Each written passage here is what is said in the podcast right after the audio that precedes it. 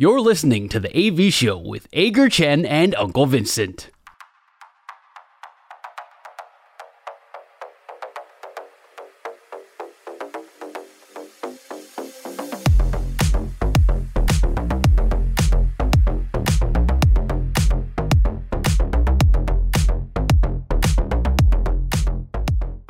现在收听的是阿戴和文正大叔主持的 The AV Show。本周爽不爽跟良好三坏满球数都是我们节目的固定单元，所以我们现在来进行良好三坏满球数了。我们互相问对方问题，双方答案相同时候是好球，意见不同的时候就是坏球。三正或者是四坏单元就会立刻结束。但是如果到了良好三坏满球数，我们已经很久没有良好三坏满球数了。良好三坏满球数的时候，我们会决定谁请谁吃饭。OK，所以我们再来一个跨海 leg 的剪刀石头布，剪刀石头布。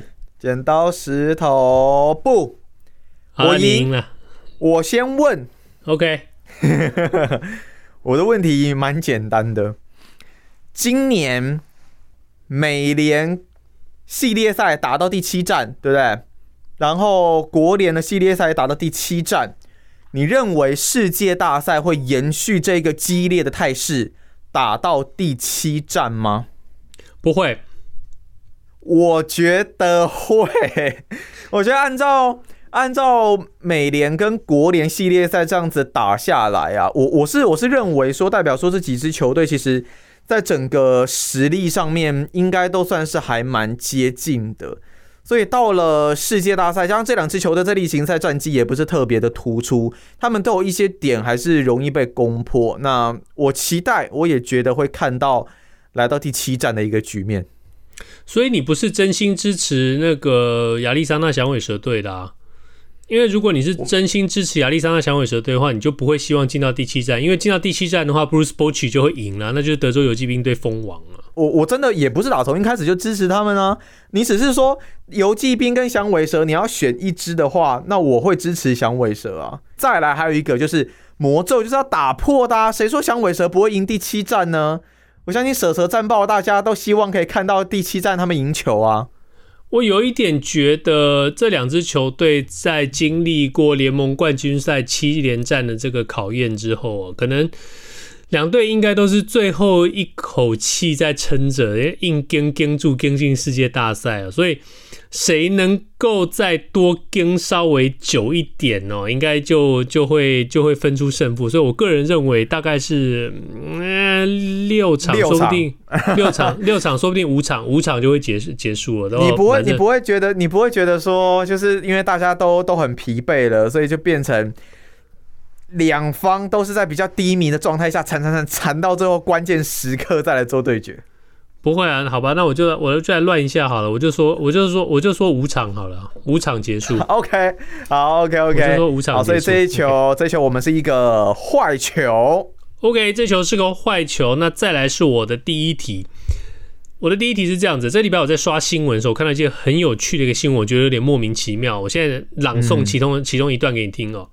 台钢雄鹰队在夺下二军总冠军之后，由总教练洪一中领军前往台北兄弟大饭店，向过去兄弟象的领队洪瑞和报告二军总冠军一事。洪一中说：“啊、台钢就是把兄弟的精神延续下去。我一直都是用这样的方式在带球队。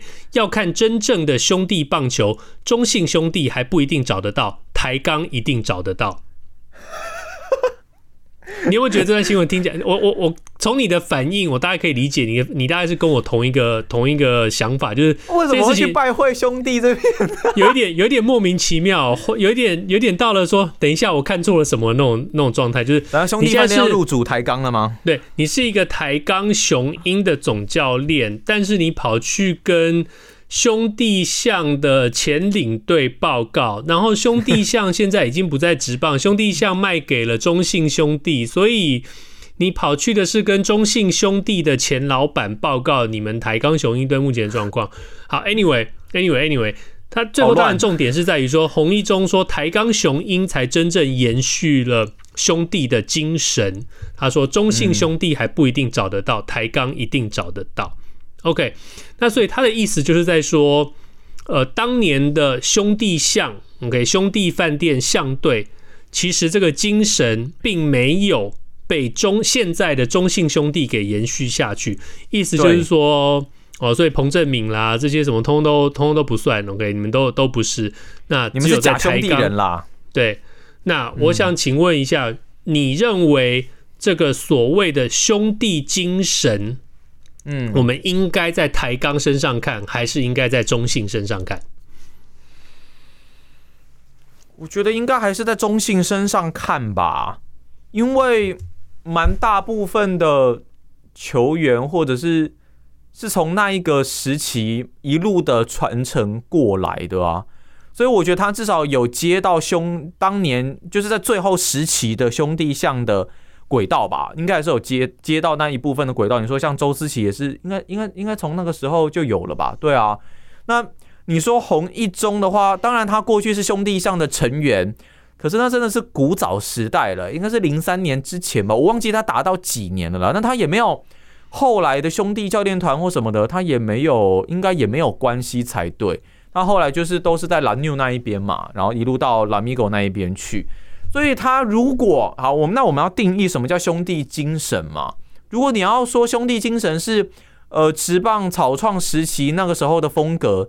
那确实应该是在台钢吧，可是如果 你要你对啊，就他他总教练可能他会把这个风格带过去啊，就对对待这边的子弟兵啊。那如果你说的是就是一路传承下来的兄弟相对这样子的一个风格，那我我我觉得还是在现在的中信兄弟身上才看得到吧，应该不会在红一中那一边看到吧？我我觉得应该还是在中信兄弟这一边哦。我觉得就是我们要尊重呃球队的交易跟这个球球队历史的传承哦。既然当年是中信呃，这样当年是兄弟饭店把他们的球队卖给了中信集团，变成了中信兄弟啊。那我们当然这个球队历史的传承当然是一路这样下去哦。你台钢雄鹰是一支新球队，你就认份的当一支新球队，不要去在忠实的历史里头去找这个，好像以为自己在借尸还魂这件事情一样。当然。味全龙队在这件事情上做的很成功，但是我我可以理解洪一中在干嘛。人家队名还是一样啊，他的队名还是一样啊。对，但是很多人会告诉你说，哦，现在的魏全龙是顶新魏全龙，以前的魏全龙是魏全。哦、对，那那这这些东西，这个这个账我们不去算。但是，嗯，以洪一中的智慧，我们完全可以理，我完全可以理解他在干什么。就是，嗯，因为台钢是一支全新的球队，他必须要为。这支球队详细的去认真的去吸取任何一个有可能的一个一个球迷的这个一个一个基底的这个来源哦，因为哦，OK，中信，我们我们我们说过去的过去的这么多年，过去的十年之内，中信兄弟承接了以前兄弟象的这个所有这些资源，呃，球衣这些呃球队的名称，甚至这些球员跟教练。所以大家已经很习惯了，中信兄弟就是以前的兄弟象。有没有的球迷不高兴？一定有。有没有球迷觉得说，呃，中信中信集团只是中信，现在中信兄弟只是披了兄弟象队衣服的中信金？绝对有。那台钢雄鹰透过洪一洪一中的这个发言，想要去吸收这一批可能对现在中信兄弟不满的球迷，让他们转到台钢雄鹰队来。非常非常的正常，但是你刚刚提到，你刚刚提到了一件事情，就是洪一中的球员身份跟他教练身份其实是两个很强大、强烈的一个反差哦。有，我问你现在现在有多现在有多少人讲到洪一中的时候，你会想到球员的那个洪一中？我相信非常非常的少，我相信绝大多数的人想到的都是总教练的那个洪一中，所以。过两个月，可能洪一中可以去拜访呃刘保佑父子，然后说呃真正的拉纽拉米狗精神呐、啊，那个我跟你讲，在乐天身上是看不到的、啊，这个只有在我们台钢雄鹰身上才看得到。然后去吸收那一批呃对于这个日系乐天并不满意的球迷，吸收他们到台钢雄鹰队底下，我觉得很合理。OK，没有关系，你要去到处去吸球迷这件事情，台钢现在需要的就是声量。那有总教练去做这样的发言呢？我觉得不为过啦。但是你要是问我说兄兄弟精神要看台钢还是看中信？当然看中信啊！你当我白痴啊！所以我们在这个白痴论的结果当中诞生了这一颗好球，所以现在变成了一好一坏。OK，好，既然你讲到红一中了，那我也来问一个跟大家可能会觉得有一些红一中有一些荒谬的一个发言，我们也来讨论一下这个议题好了。洪一中有说呢，哇，现在的这个气候啊，真的是太热了。我相信你应该，你应该有看到这个这个消息。那他会觉得说，这球队也在南部啊，这天气真的是太热了。他觉得说，其实棒球季改成十月，一路打到四月份也是一个不错的选择。这个在网络上其实也让球迷就是有了蛮多的一些讨论哦。那甚至也有人也说，呃，这个南北雨量的一个差异啊，来决定这个直棒球季的一个进行。想问一下，如果直棒真的改成，就是说如果改成这样子的一个方式，你觉得跟原本相比会比较好吗？呃，不会，不会。所以你还是维基本上支持。维持原案这样子，我的答案也是支持维持原案，因为这球又是一个好球。呃，对，这就是一个好球，因为我会我会觉得说，大家虽然说现在全球暖化越来越越来越严重，只是。你在球场这种这么就是这么空旷的一个地方，然后面对这种寒风刺骨，这种我我其实对下雨我觉得还好，因为本来就已经到到可能冬天寒流来的时候，真的就已经是是够冷的一个状态，所以在球场又这么空旷，那我会觉得又又更加的更加的寒风刺骨。那在这种状况下看球可能会是蛮大的一个考验。那另外对球员来说，当然我也知道，在日本、在韩国很多的比赛也都是。面对到低温的一个状况，毕竟他们的平均气温就来的比较低嘛。但是台湾这边的球员，我相信是还没有经历过那一种状态的，就可能只有在冬季联盟会比较能够看到。只是在职棒例行赛季这么长的一个时间，我一方面也会认为这可能会增加球员受伤的一个几率，所以我不认为把它改到冬天会来得更好一些了。我。这件事情我就这样子讲好了。洪一中，你是头脑坏掉了吗？我觉得，我我我没有，我我觉得就是你你想要版面，你想要帮台钢雄鹰争取版面，你不需要讲这种愚蠢的话。我觉得这这没有什么话好说。这个就是你要么你就是认识不清，你真的很蠢，你真的讲出这些蠢话；再不然你就真的别有用心，就其实是有其他的目的去讲这样的话。因为把球季改到了冬天。这告诉你什么？在冬天的时候，有谁在打棒球？有澳洲在打棒球，有呃加勒比海的冬季联盟在打棒球，还有台湾的冬季联盟在打棒球。OK，这几个联盟，这几个东西共同的一个呃，他们的共通点是什么？就是大家并不严肃看待。OK，大家已经知道加勒比海冬季联盟比赛的层级很高，但是选手参加这个比赛态度是一个当成一个。半度假、半比赛，甚至是半有一点在呃半练半打，是一个打开心调整了。对，虽然竞争的程度非常非常的激烈，但是其实心态上是轻松的。澳洲职棒、澳洲职棒联盟就更不用说，这个冬天的这个赛事，很很多很多台湾的选手过去也曾经是利用这个，是去干嘛？呃，补足自己今年球季呃赛程不够的时候的的的的出赛数目。OK，所以这是也是一个竞争程度并不激烈的一个。一个一个联盟，世界上最主要的几个竞争层级比较高的呃棒球联盟，OK，美国就不用说了，美国独立联盟也是一样，墨西哥联盟也是一样，呃，日本你刚刚提到日本、韩国，那还有台湾，OK，这几个都是、嗯、呃国际上公认属于层级比较高的一个棒球联盟，都在什么时候打球？都在夏天打球，为什么？棒球就是一个夏天到秋天的运动，你不要问我为什么这样开始，但是它就是。所以当大家这些主要受到大家重视的一些联盟都在这个时候比赛的时候，你突然说，欸，我不要参加这个时候，我要到那个跟大家比较不受重视的那个时间我去比赛，那样子。我不管你的什么理由是什么，你就很蠢，OK？他也可能会会会觉得说，可以在冬天其他人都没在打的时候，把其他人的目光把它吸引到台湾这一边吧。但是不会啊，大家有比较重视台湾的冬季联盟吗？冬季联盟层级不高啊。对，大家有比较重视澳洲的联盟吗？大家比较没有，OK？你你你，台湾被人家说是小联盟一 A 高阶一 A，你就已经在哇哇叫了。等到你如果把球季移到冬天再去打的话，你台湾就是跟澳洲的职棒联盟并列，是最最不被人家看好的，最最没有人重视的一个联盟。而且更大的一个重点是，澳洲的职棒联盟是北半球的冬天，但是它南半球它是在夏天哦，它也是在夏天打哦。对，它也是在夏天。对，只有台湾哦，只有台湾，你到时候移到冬天去打，那是个多么荒谬的一个情形！很明显啦，这一题我们就是一颗好球啦。我们现在对，我们的好球就是洪一中，你在搞什么鬼？你真的很愚蠢。OK，Anyway，、okay, 那个 两好一坏，两好一坏，换你了。OK，这是我的第二题哦。我的第二题其实，嗯，这是一个爽题啦，就是今年。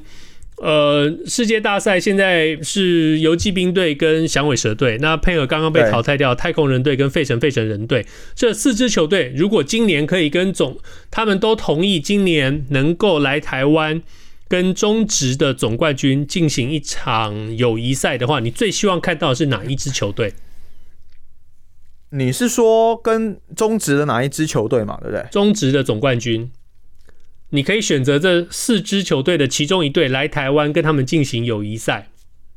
嗯，游骑兵、太空人、费城人跟响尾蛇。游骑兵、太空人、费城人跟响尾蛇。我想看费城人。我想要看到的是游骑兵。OK，费城人的原因是因为。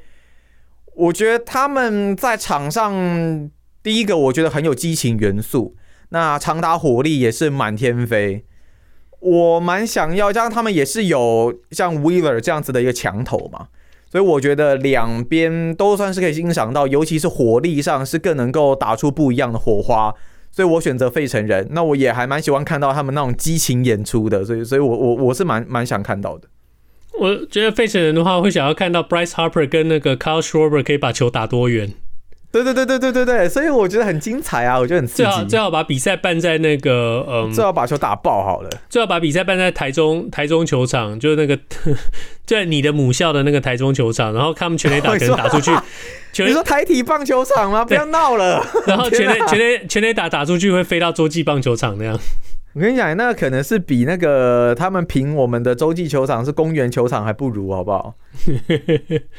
我不晓得，我就会觉得我想要看到，我想要看到游骑兵队，可能，可能，可能很大的很大的一个原因是我想要看到那个看到那个 Max Scherzer 啊，然后看到那个哦看到 Corey Seager 啊，看到这些，哦，对我就觉得说。会有一点点的亲切感，会觉得想要看到看到这支球队，然后当然说穿了，其实就是 Max Scherzer 了。我想要看到他那个、哦、他看到他投球，看到他来，能够亲眼看到他投球，能够看到，当然。那个条件是说他还是一个还是经典的 Max Scherzer，你不要跑到台湾来，然后给我丢个什么一三五的直球，我真的会生气。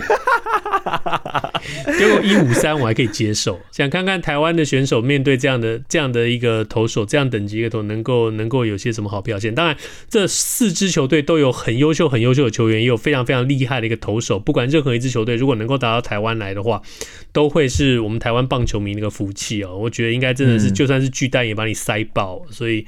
当然，我们希望能够有这么一天啦。明年在明年大联盟海外开幕战是在韩国，也许有，也许过个几年，台湾的大巨蛋也会有这样的机会。不过我们现在是两好两坏。接着是你的第三题，这一题开始呢，可以不一定要跟运动有关，我就来问一个睡眠的问题好了。呃，睡眠我很需要，而且我睡得很好。对对对，我不知道你在睡觉的时候啊。有没有一个喜欢的姿势？趴睡、侧睡跟正睡，这是什么奇怪的问题？你今天在某一刻，你要用这个姿势，就是完整的进入梦乡，然后进入到一觉到天亮的一个阶段。你喜欢哪个姿势？呃，这是一个，我有我有个人的偏好，我我是有一个偏好的。我有我自己以为的偏好，但是经过了多年丰富的这个经验累积之后，我发现我任何一个姿势我都可以非常舒适的入睡。所以好了好了，年纪、呃、年纪大了是不是？那个、好了，我选一个，我选一个，我选一个，应该啦。你应该让我选的话，应该就是一个最。不自然也对，好像说对身体最不好。趴睡，趴睡应该是我比较不是不是，是你最喜欢的，你最喜欢的、哦。我最喜欢，如果真的要我选一个最喜欢的，应该是趴睡。哦、你认真吗？我也是趴睡啊。你认真吗？我以为你会跟我不一样哎、欸。对 对，身体真的不好啦。我我真的真的看各种的，好像各种的新闻还是科学研究都说，因为第一个你会压迫到你的器官嘛。对。那另外好像说，我忘记这好像也是对什么功能好像不太不太好，我有点忘记。但反正就是还蛮负面的。可是我真的很喜欢趴睡，而且我喜欢用左手撑着，也就是说我的脸是朝右边的。我最喜欢这个姿势，就会觉得很舒服，然后就会慢慢的进入梦乡了。我后来我我其实怎么讲？对于我我我现在想想，我年轻的时候确实是趴睡的状况比较多啦。但是、哦、但是其实长久下来我研究过，因为就像你刚刚说过，很多这些研究都说趴睡好像对身体并不是很好。然后后来我研究过侧睡，侧睡的话很可能那个他们都会鼓励你在两腿之间可能要夹一个枕头或者怎么样，让你那个那个不管是骨盆啦还是下半身这个骨骼这边不会有什么压迫。哦、对，夹棉被啊。对，那躺着睡呢，也有躺着睡的问题，反正很多就很多各种各样这个，所以我后来就变成说不太去管这件事情，能够睡就睡，不然的话，你如果一定要趴睡的话，你坐飞机的时候怎么办？然后你趴着睡嘛，在飞机上你要怎么给我趴着睡？没有没有说一定要趴睡，而是说就是当我在全身趴着的时候，会觉得还蛮舒服的。不过像你说的，我觉得到后来其实就是觉得说。反正自己爽就好啦，不要去管那么多啦。因为每一种照你这样讲，其实每一种睡姿好像都是有它比较嗯对身体不太好的一些缺点。那我觉得那就是选择你可能比较爽的一个姿势吧。但是像我，我给你个建议，嗯，我给你建议，你知道有那种有那种长型的那种枕头，那种几乎是真人长度的那个枕头，有没有？真假的？然后你把它直的放，然后你趴在上面睡。嗯就有点像那个猫趴在墙上面那样子睡，那样直的这样，对，然后那个手脚趴放在那个两边，我跟你讲，那样子睡超舒服的，那样好舒服哦。什么意思啊？你是说它原本是直挺挺的，然后你把它压扁，变那样在趴在上面睡吗？它是一根直的，你就把它像跟你人一样，它就是这样直的在床上这样，然后你趴在那，哦、你趴在那个上面睡，那跟趴在床上睡有什么不一样？不一样，因为你趴在床上，那个床是平面的，但是因为你现在多了那个长条枕，就变成说你那个中间有凸起来一块，那你就你从你的头一直到你的身体都一直在一个床上，那你的手脚可以从上面垂下来。我跟你讲，那样睡真的超舒服，我这几乎是各种睡眠这样睡过，是不是？我各种睡眠姿势我都尝试过了，OK。啊，这种荒谬荒谬的一个三振出局，很荒 在在很荒谬讨论睡眠姿势的一个情况之下三振出局啊。不过，以上就是这个星期的 AV 秀。今天是十月二十六号星期四，希望大家这个星期比上星期更好。如果你喜欢我们的节目，Apple Podcast、Google Podcast 跟 Spotify 上赶快订阅起来。Podcast 的好处就是不管我们什么时候录音，你都可以在自己想要的时候听。希望你在我们 Facebook 上的粉丝专业与我们留言互动。我们下个星期见，拜拜。